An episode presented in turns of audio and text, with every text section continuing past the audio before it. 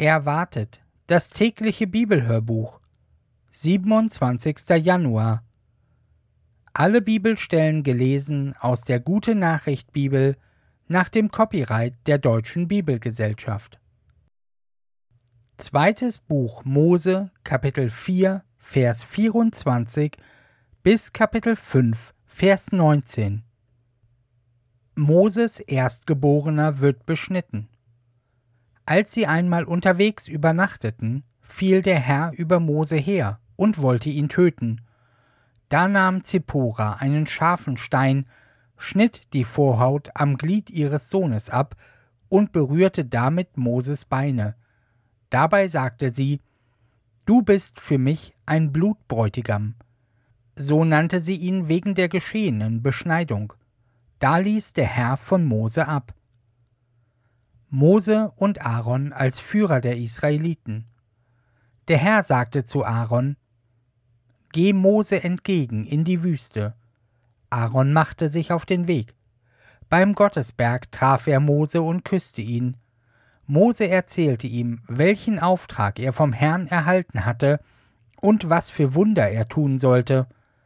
Dann gingen die beiden nach Ägypten und versammelten alle Ältesten des Volkes Israel, Aaron berichtete ihnen alles, was der Herr zu Mose gesagt hatte, und Mose vollbrachte vor den Augen des ganzen Volkes die Wunder, zu denen Gott ihn bevollmächtigt hatte. Da glaubten ihm die Israeliten. Sie begriffen, dass der Herr ihre Unterdrückung gesehen hatte und ihnen helfen wollte. Sie warfen sich anbetend vor dem Herrn nieder. Mose und Aaron gehen zum Pharao.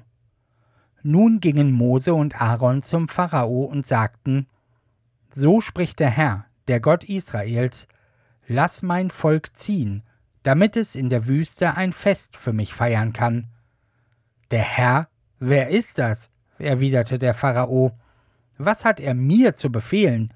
Ich kenne keinen Herrn und werde das Volk Israel auch nicht gehen lassen.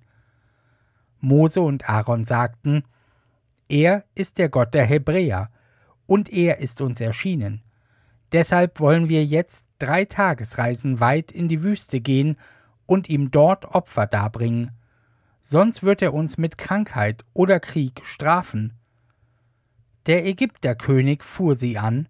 Was denkt ihr euch eigentlich, dass ihr das Volk von der Arbeit abhalten wollt? Macht, dass ihr fortkommt, an eure Fronarbeit. Und er sagte noch, Sie sind schon so zahlreich, und da wollt ihr ihnen auch noch eine Arbeitspause verschaffen. Die Not wird größer. Am selben Tag befahl der Pharao den ägyptischen Antreibern und den Listenführern aus dem Volk Israel, Hört auf, den Leuten wie bisher das Stroh zu liefern, das sie zur Herstellung der Ziegelsteine brauchen. Sie sollen es sich selbst zusammensuchen aber sie müssen genauso viele Ziegel abliefern wie bisher.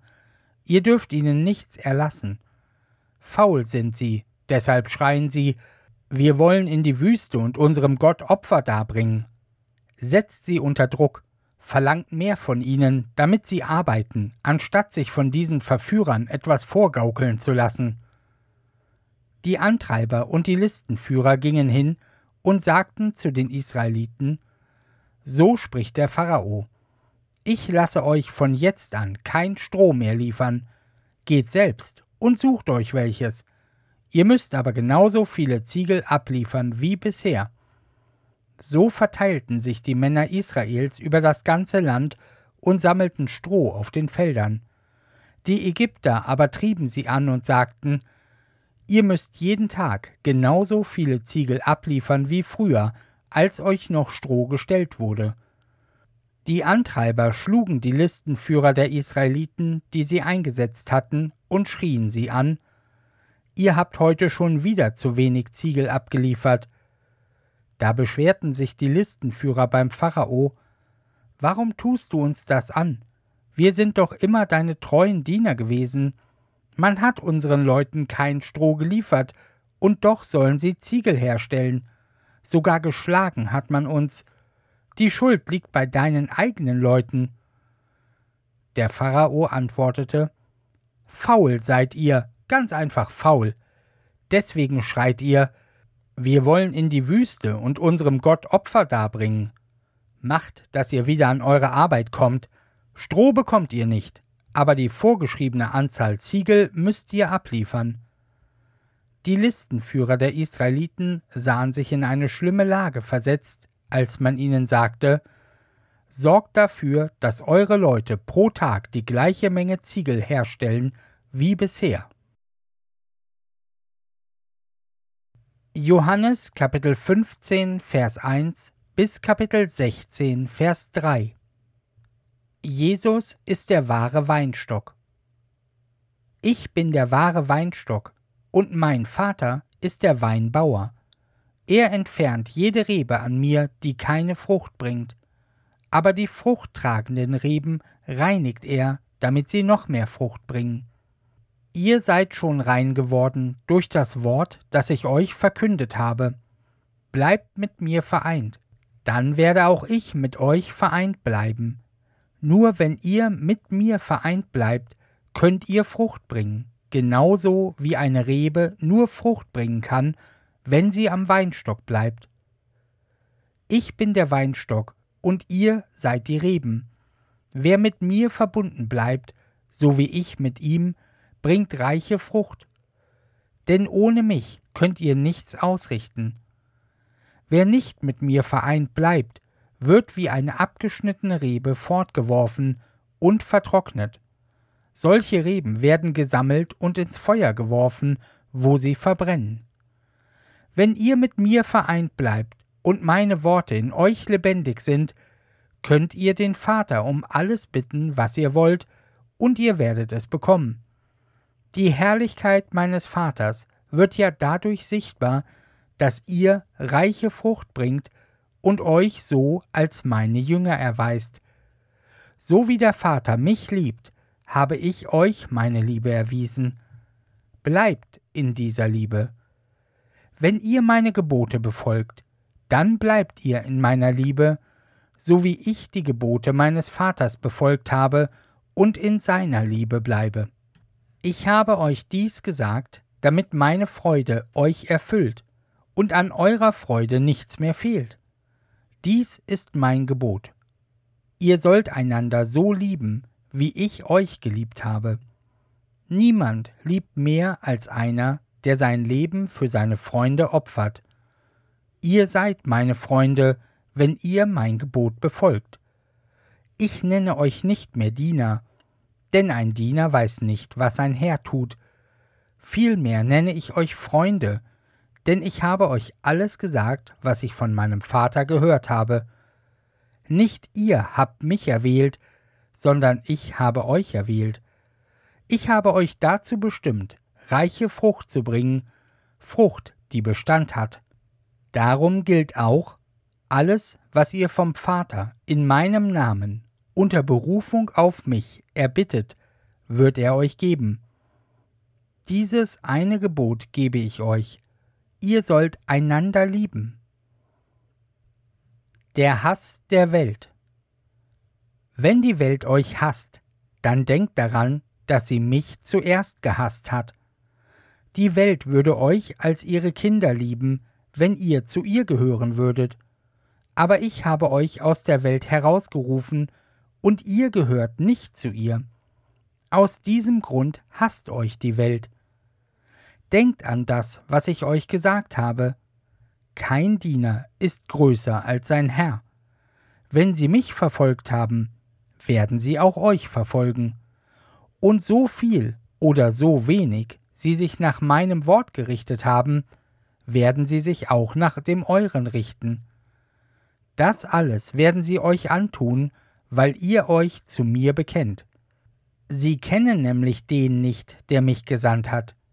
Sie hätten keine Schuld, wenn ich nicht gekommen wäre und zu ihnen gesprochen hätte. So aber haben sie keine Entschuldigung mehr. Wer mich hasst, der hasst auch meinen Vater. Sie hätten keine Schuld, wenn ich nicht Taten unter ihnen vollbracht hätte, die noch kein Mensch getan hat. Doch sie haben diese Taten gesehen und hassen mich trotzdem, mich und meinen Vater. Aber das muss so sein, damit in Erfüllung geht, was in ihrem Gesetz steht. Ohne jeden Grund haben sie mich gehasst. Der Helfer wird kommen, der an meine Stelle tritt. Es ist der Geist der Wahrheit, der vom Vater kommt. Ich werde ihn zu euch senden, wenn ich beim Vater bin, und er wird als Zeuge über mich aussagen. Und auch ihr werdet meine Zeugen sein, denn ihr seid von Anfang an bei mir gewesen. Ich habe euch dies gesagt, damit ihr nicht an mir irre werdet. Sie werden euch aus den Synagogengemeinden ausschließen. Es wird sogar so weit kommen, dass alle, die euch töten, es als einen Opferdienst zur Ehre Gottes verstehen. Das alles werden sie euch antun, weil sie weder mich noch den Vater erkannt haben. Psalm 22, die Verse 20 bis 31 Bleib nicht fern von mir, Herr, du bist mein Retter, komm und hilf mir. Rette mich vor dem Schwert meiner Feinde, rette mein Leben vor der Hundemeute. Reiße mich aus dem Rachen des Löwen, rette mich vor den Hörnern der wilden Stiere. Herr, du hast mich erhört. Ich will meinen Brüdern von dir erzählen, in der Gemeinde will ich dich preisen.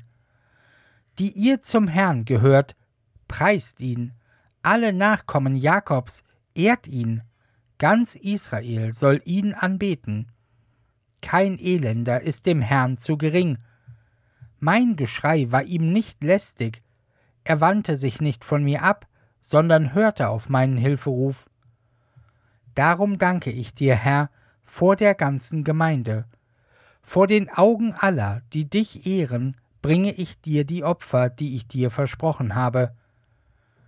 Die Armen sollen sich satt essen, die nach dir, Herr, fragen, sollen Loblieder singen, immer möge es ihnen gut gehen.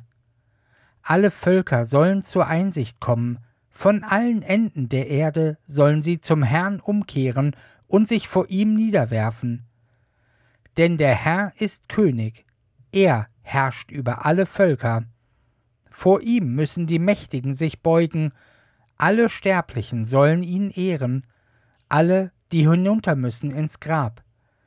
Auch die kommende Generation soll ihm dienen, sie soll hören, was er getan hat, und sie soll ihren Nachkommen weitererzählen, wie der Herr eingegriffen hat, wie treu er ist.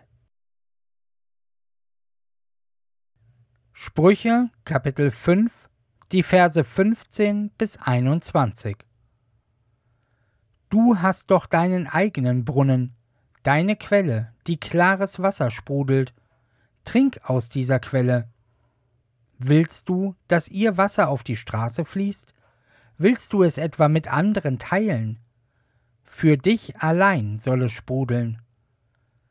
Freue dich an der Frau, die du jung geheiratet hast, sie soll dir viele Kinder schenken.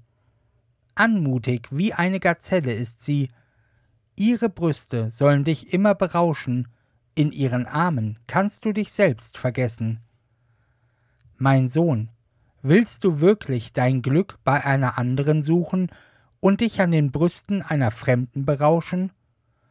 Bedenke, der Herr sieht alles, was du tust, und prüft alle deine Wege.